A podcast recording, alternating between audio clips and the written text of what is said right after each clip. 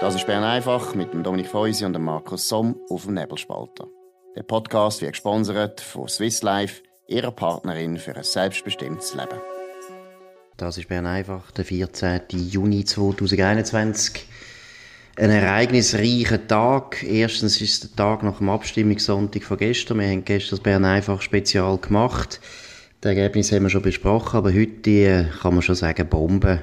Petra Gössi, Präsidentin von der FDP, tritt zurück. Dominik Feusi, das Neueste aus Bern. Wie ist das aufgenommen worden dort? Ja, es ist ähm, es natürlich eine Überraschung gewesen. Man hat gewusst, dass der Druck auf sie zwar sehr groß ist, aber in der Schweiz ist das ähm, unüblich dass Parteipräsidenten nach Abstimmungen zurücktreten. Äh, und sie machen es nur dann, wenn sie selber der Meinung sind, äh, dass sie gehen müssen. Mich erinnert ein bisschen das letzte Mal, oder wo ich das erlebt habe, das ist so ein bisschen Adalbert Durer. Du erinnerst dich 2001, Abstimmung über die Beitrittsinitiative zur Europäischen Union, wo die CVP unter dem Druck von ihren Roman-Sektionen die Ja-Parole rausgegeben und wo ja dann ganz hoch, ich weiß nicht mehr, 75% Nein oder fast 80% Nein abgelehnt worden ist. Und dann, ähm, ich, ich habe das Bild noch vor dem Kopf, wie er vor dem Kongresszentrum in Lugano, die Session ist in Lugano gewesen, höckelt, von seiner Frau gestützt und wirklich in Tränen aufgelöst ist. Und ähm, zwei Tage später ist er dann äh, zurückgetreten. Hm. Weil er es nicht mehr können machen Und ein bisschen so ist es da auch. Also einfach noch schneller. Mhm. Ähm, einfach ein Film, kurz vor Mittag hat sie online gestellt in den sozialen Medien, wo sie sich bedankt und wo sie sagt, äh, danke für den Einsatz allen und so, ähm, und sie will sich auf ihre berufliche Karriere konzentrieren. Sie hat dann am Radio gesagt, dass es schon länger klar ist, dass sie das äh, will machen. Mhm. Weiß nicht, wie du das siehst. Ja, gemeinsame Freundin von uns, das hast du mir vorher erzählt, hat ja gesagt, ja, in dem Film trägt sie das gleiche Kleid wie gestern. Genau, also, eine Abonnentin. Das, also, ja, das ist ein Hinweis, das ein Hinweis darauf, dass sie es eben gestern schon aufgenommen hat, das Film. Also sie hat offensichtlich schon gestern Nachmittag das Gefühl gehabt, jetzt ist gut, jetzt ist ein guter Zeitpunkt. Ja, und, und also ich meine, wir, dass der Druck auf sie groß wird, dass die umweltpolitische Kehrtwende ähm, ähm, nicht funktioniert und auch die in der Europapolitik die Wende nicht funktioniert hat das ist schon länger klar. Und ich habe mir das nochmal rausgesucht. Das ist noch interessant. Beide Entscheid sind innerhalb von einer Woche gefallen. Im Februar 2019. Mhm. Am 16. hat sie das Interview gegeben, wo sie das angekündigt hat, wo sie unter Druck war von SRF und von der Klimajugend, wo FDP ähm, gleich äh, Fuck the Planet mhm. ähm, äh, bezeichnet haben. Am 16. Interview hat sie angekündigt, sie will da eine Kehrtwende machen. Und am 23. Februar dann die äh, Fraktionssitzung in Engelberg, wo wir plötzlich ähm, aus, einer, aus einer Ablehnung, wo die Delegierten im Sommer vorher beschlossen haben zum Rahmenabkommen, dann ein Ja aus Vernunft äh, gemacht hat. Und ähm, bei beidem übrigens der Damian Müller, äh, Ständerat Luzern, sehr nah und eng und positiv, also mitwirkend dabei. Wäre vielleicht auch jemand, der sich jetzt langsam könnte zurückziehen aus der Parteiführung. Hat auch nicht so wahnsinnigen Erfolgsausweis, würde ich sagen, oder? Nein, also vor allem, es ist natürlich wirklich schwierig, weil, weil eben in dieser Februarwoche hat man zwei Themen aufs Schild gehoben, wo man eigentlich dann können wissen, dass die Partei gespalten ist, dass genau. die Partei nicht mitmacht, weder beim einen noch beim anderen Projekt. Und ähm, von mir aus, es ist immer schwierig, äh, es gibt Leute, die behaupten, äh, die Wahlen 2019 wären noch schlimmer rausgekommen für die FDP, wenn sie die, die, die Kehrtwende nicht gemacht hätte. Äh, das werden wir nie können überprüfen. Aber klar ist, dass die FDP bei den zwei wichtigsten Themen von der ersten Hälfte von dieser Legislatur gespalten war. Und das hat der Partei ganz sicher nicht genützt, wie man in den Wahlresultaten in den Kantonen also, ablesen kann. Das ist völlig richtig. Also das haben wir ja schon ein paar Mal besprochen, dass ja, du einfach als Partei, ist ja logisch, man kann sich nicht überall einig sein, das ist völlig normal. Jede Partei hat gewisse Themen, wo man ein bisschen aufpassen muss. Aber gerade deswegen dürfen wir solchen Themen natürlich nicht so eine unglaubliche Aufmerksamkeit schenken, wie das jetzt bei der FDP gegangen ist. Jetzt, du hast noch gefragt wegen dem Zeitpunkt, Zufall oder nicht Zufall. Ich meine, ja, natürlich hat sie sicher schon länger nachgedacht. Sie hat natürlich gemerkt, dass das irgendwie in der Partei nicht äh, so gut ankommt. Das ist sicher so. Aber es ist doch spektakulär. Ja, ja. ist jetzt nach so einer Niederlage, und das ist ja, haben wir gestern genug gesagt, das ist eine bittere Niederlage für die FDP 63 Prozent der eigenen Wähler haben nicht die Parolen der Partei befolgt. Übrigens bei der CVP auch eine Mehrheit gegen das CO2-Gesetz. Also das haben wir ja gestern auch schon besprochen. Die, die Bürgerlichen sind einfach absolut weit weg von ihrer Basis. Das ist auch der Punkt. Und bei der Peter Gössi finde ich es wirklich doppelt tragisch. Ich meine, du kennst sie noch aus dem Kanton Schweiz. Ich finde, mhm. das ist eine bodenständige Person, die hat eigentlich ein gutes Feeling gehabt für das, was so die Leute denken und was sie fühlen und eben auch ein bisschen einen, Sinn für konservativere Leute und die sind eben auch wichtig für die FDP. Das ist, es geht nicht einfach nur mit einer libertären äh, Jugend da irgendwie wollen Erfolg zu haben. Genau. Da brauchst du auch ein bisschen konservative, liberale und so weiter. Sie hat ein gutes Gespür gehabt und als, ich, als sie Präsidentin geworden ist, habe ich das Gefühl gehabt, mal, das kommt gut, das wird, das wird sehr gut, eben gerade weil sie aus dem Kanton Schweiz kommt, wo ja lange Erfahrung hat mit dem Kampf mit der SVP. Und irgendwie, ich weiß nicht warum, ist sie nachher in das Fahrwasser von dem degenerierten Zürcher Freisinn gekommen. Wie beurteilst du das? Ja, ich habe ich, ich hab vielleicht eine kleine Anekdote beisteuern. Wir haben für Basel Zeitung mal ein Interview gemacht mit ihr und es ist um, glaube ich, insbesondere um Migrationsthemen gegangen. Und ich habe gestaunt in dem Interview, das wir ähm, bei ihrem Büro gemacht haben, nicht weit von der Nebelspalterzentrale in der Stadt Zürich entfernt. Und sie hat dort äh, aus ihrem Buch heraus gute Antworten gegeben, kräftige Antworten. Ähm, Im Übrigen auf der Linie von ihrem Vorgänger Philipp Müller. Also Zuwanderung ist, ist, ist gut, aber wir wollen qualifizierte Leute und die Leute müssen auch, es geht nicht, dass sie dann äh, auf Kosten vom Sozialstaat da leben und so weiter. Und sie hat, wir haben dann das abtippt, wie man das macht und eingeschickt äh, und das Interview ist völlig in Stelle zurückgekommen. Und ich glaube, also seither habe ich ein bisschen These, ich kann es nicht genau beweisen, eben, dass ihr Umfeld, ihre Berater, ihre Freunde haben dafür gesorgt, dass sie eigentlich ihre, ihre gute, ihre gute Innerschweizer Freisinn, der klassisch liberale Freisinn eigentlich dann nie hat richtig können ausleben Aber ich muss auch sagen, sie hat sich nicht durchgesetzt, oder? Also, und, und mhm. wer ist das? Wir, wir wissen es ein bisschen, in dem, in dem Zürcher Freisinn, wer, wichtige Figuren sind offensichtlich eine, eine Doris Fiala gewesen, eben der Damian Müller aus Luzern, der auch äh, so ein bisschen sich modern gibt und so ein bisschen mhm. am, am Zeitgeist anpasst. Und mhm. das, das kann man eben als Liberalen eigentlich nicht. Also Liberale sind halt nicht Zeitgeistmenschen. Oder?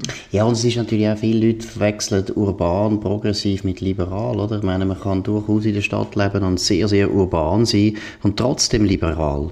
Und der Zürcher Freisinn, den ich jetzt vorher eben so als degeneriert bezeichnet habe, warum degeneriert? ja, ist hart, aber degeneriert heisst für mich, dass sie einfach in sehr vielen Fragen äh, eigentlich die Linken nachäffen und aber eigentlich nicht sich dessen bewusst sind, dass sie überall Positionen übernehmen von der Linken und nachher behaupten sie, ja, das ist eben urban liberal. liberal. Also ja, ja. sie verstehen nicht, sie verstehen nicht, dass die Linken ja, die sind in der Stadt groß und stark, ist völlig klar, aber ihre Positionen werden wegen dem nicht besser. Und das ist jetzt eben, ich meine, bei der Klimapolitik finde ich es ganz offensichtlich. Ich meine, die Vorstellung, die äh, sehr konservative Vorstellung, dass du eigentlich mit Verbot und mit höheren Steuern das Klimaproblem kannst lösen. Das ist nämlich der Ansatz für die Linken. Das ist ein Steinzeitansatz. Im Mittelalter hat man das gemacht. Brückenzoll ist auch etwas, was sie gerne haben. Das sind alles mittelalterliche Rezepte. Das ist doch nicht eine liberale Position. Die ist auch nicht modern. Die ist nichts von modern. Mhm. Und das finde ich ganz tragisch, wenn die Leute, die das Gefühl haben, ja, eben wie halt so lässige Beizen gibt in der Stadt Zürich, sind die Hipster auch modern im politischen Denken und das sind sie nicht. Und ich finde jetzt, wenn man den Erfolg anschaut von der Zürcher Freisinnigen in den letzten paar Jahren, ja, das ist nicht etwas, wo, there's nothing to write about home, oder? Also, mm. das ist, äh, das ist, das ist nicht beeindruckend. Und ich finde, als Freisinn muss man sich vielleicht eher mal ein bisschen überlegen, wo sind unsere Erfolge? Und dann machen wir irgendwie eher das. Ja, und man müsste eben, wenn man dann Klimapolitik macht, müsste man sie halt, das, braucht ein bisschen Arbeit, man muss dann halt wirklich etwas Eigenes entwerfen, statt einem Projekt, äh, also so schlagartig und, und spektakulär, dann auf ein laufendes Projekt von links-grün aufkumpen, oder? Und man hat das gestern ein bisschen gesehen, ähm, an der Medienmitteilung an. Also, ähm, Petra Gössi und ihre Entourage haben ja noch, noch am Sonntag geweibelt dafür, es ist ein liberales Gesetz. Und in der Medienmitteilung steht dann im Lied, ja, wir müssen jetzt ein neues Gesetz machen mit liberaleren Ansätzen. Ja, Herrgott Sterne, wenn er wenn das Gesetz keine liberale Ansätze hat, warum haben das denn jetzt drei Monate oder zusammenzählt, muss man fast sagen, ähm, ähm, zweieinhalb Jahre lang? Warum haben das denn befürwortet, mitgetragen und, und, und, und wegen dem auch Wähler verloren, wenn das nicht das ist, was er will? Also hätte er doch gescheiter Nein gesagt von Anfang an. Absolut. Und du hast es ja gut gesagt, innerhalb von einer Woche hat man extrem äh, grosse Entscheid gefällt und das ist offensichtlich aus Panik passiert. Oder man hat dort gemeint, eben die Grünen, die Welle kommt und die tut uns zudecken und jetzt ist es am besten. Im Wahljahr, äh, Wir können jetzt auch sagen, wir sind auf dieser Seite. Und das ist so, so immer spät. Selbst wenn es richtig gewesen wäre, die Wende, dann wäre es einfach zu spät gekommen, weil dann in so einer Situation sagst du dann eher, ja gut, das ist das Original. Jetzt, du, gibst, du gibst dem Original eben recht, du machst das Original noch stärker als es sowieso wäre, oder? Genau. Natürlich, weil du gibst genau. eigentlich recht, oder? Und das ist, mhm. das glaube ich, ist auch eine ganz wichtige Idee grundsätzlich für die Bürgerlichen, wo man am letzten so gestern am Sonntag kann lernen. Es macht einfach keinen Sinn, immer den Linken nachhöfeln in der Hoffnung, ja, dann wird es nicht so extrem. Ich finde, bei der Agrarinitiative ist das sehr gut passiert, oder? Man hat keinen Gegenvorschlag gemacht, sondern hat auf die Vernunft vom Stimmbürger gehofft und es ist ja so, die Leute sind eben vernünftig, das ist ganz wichtig. Mhm. Ja, ja, es ist natürlich, ähm, es ist so die Hoffnung, dass man dann am, am, vom Zeitgeist, vom linksgrünen Zeitgeisttisch noch ein paar Brösmeli überkommt. Aber äh, eine Partei, die eine Rolle spielen kann sich einfach nicht mit Brösmeli von einem Tisch äh, zufrieden geben, sondern sie muss eine eigene, eine eigene Haltung, einen eigenen Tisch, ein eigenes Stück Absolut. Brot oder irgendwie auf den Tisch tun, um bei diesem Bild zu bleiben. Und das ist halt, halt in Zukunft, das ist auch die Anforderung an den neuen Präsidenten. Ich habe ein paar Telefone jetzt gemacht, das sagen viele, äh, es muss einen Kurswechsel geben.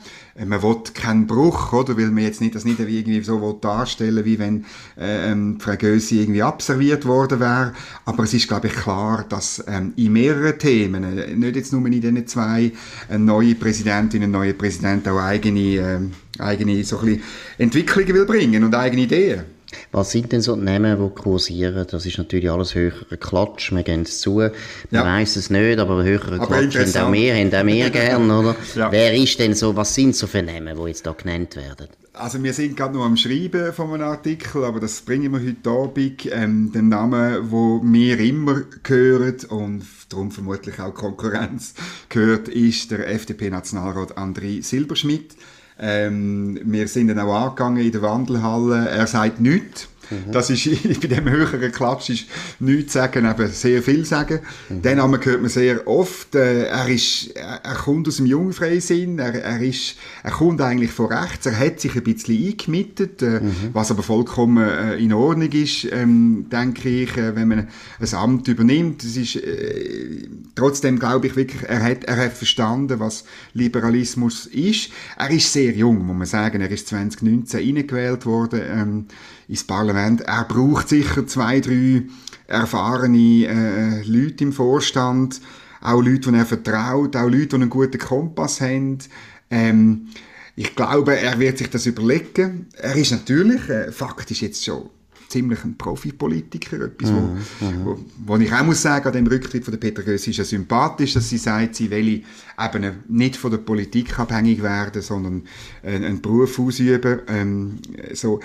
Den Namen hört man wirklich am meisten. André Silberschmidt, dann ähm, Damian Müller äh, hört man eigentlich, dass der nicht sollte kommen, weil er wäre more of the same, das haben wir mhm, schon abgehandelt. Mhm, mhm. Dann, Hat er Ambitionen? Hast du das Gefühl, das würde ihn interessieren?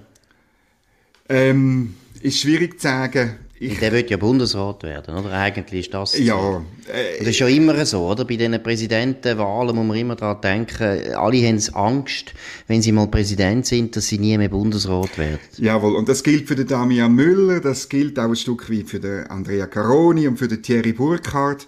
Die drei ähm, Ständeräte, denen sagt man ja die FDP Boy Group, oder? Weil, weil man vor allem weiss, dass sie gerne Bundesrat werden. Ähm, alle halten sich ziemlich bedeckt. Abgesagt hat der Christian Wasserfallen. Er hat, äh, ehrlich gesagt, er hat schon 2015, äh, 2016, ähm, wo Peter Gössi dann Präsidentin geworden ist, hat er auch schon abgesagt. Er sagt klar, er will beruflich tätig bleiben und das können wir nicht als FDP-Präsident und er will darum das nicht machen.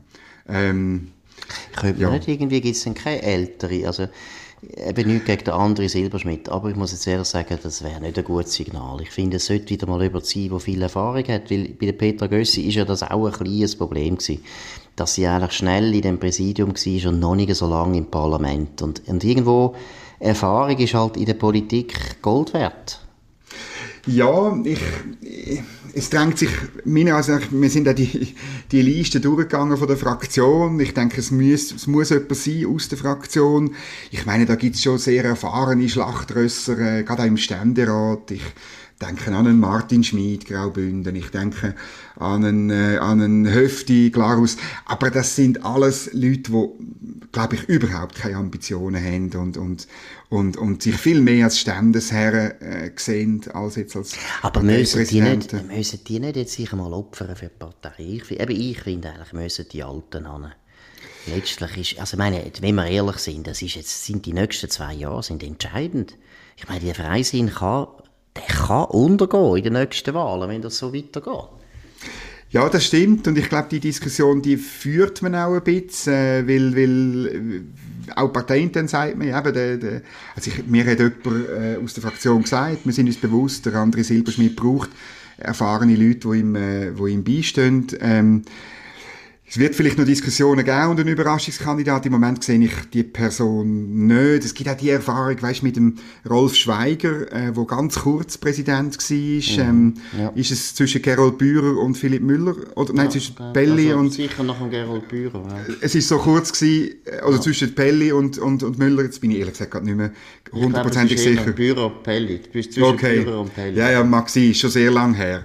Aber äh, da hat man nicht so gute Erfahrungen gemacht, weil er einfach untergegangen gegangen ist in wenigen Monaten und dann gesundheitliche Probleme bekommen hat. Oder? Es ist natürlich auch ein Verschleißjob, muss man schon sehen. Ja, es ist eigenartig. Es ist, ich meine, alle Parteien haben ein bisschen Mühe, da muss man sagen, einen Präsident zu finden. Also das ist, äh, Außer die SP. Außer die SP, wobei die sind auch sehr jung, oder? Also das ist dort auch nicht so eine wahnsinnige, wie soll ich sagen, eine Atomtruppe, die sie da bestellt haben. Aber ich finde, nein, aber ich muss sagen, bei, bei der FDP finde ich, ich meine, das wissen sie ganz genau. Jetzt ist noch zwei Jahre bis zur nächsten Wahl. Es geht um den zweiten Sitz, den kann man gut haben, aber man muss also schon etwas machen. Man muss die Atomtruppe anbringen. das ist gut. Also wir schauen, ob man die Atomleute noch findet. genau. Und äh, wir bleiben dran. Wir werden wahrscheinlich im nächsten, nächsten Tagen noch mehr erfahren, was jetzt läuft. Ich meine, das ist natürlich das grosse Thema jetzt in der Session, wie das immer genau. ist, wenn es um Personalien geht. Es gibt nichts, was die Leute mehr fasziniert als Personalien. Auch die Journalisten natürlich, gebe ich zu. Äh, in dem Sinn, das ist es gewesen. Wir sehen uns oder hören uns besser morgen wieder zur gleichen Zeit auf Bern einfach. Danke für die Aufmerksamkeit und einen schönen Abend. Das war Bern einfach mit dem Dominik Feusi und dem Markus Somm auf dem Nebelspalter. Der Podcast wird gesponsert von Swiss Life, ihrer Partnerin für ein selbstbestimmtes Leben. Den Podcast könnt ihr auf nebelspalter.ch abladen und auf allen gängigen Plattformen wie Spotify oder Apple Podcast und so weiter.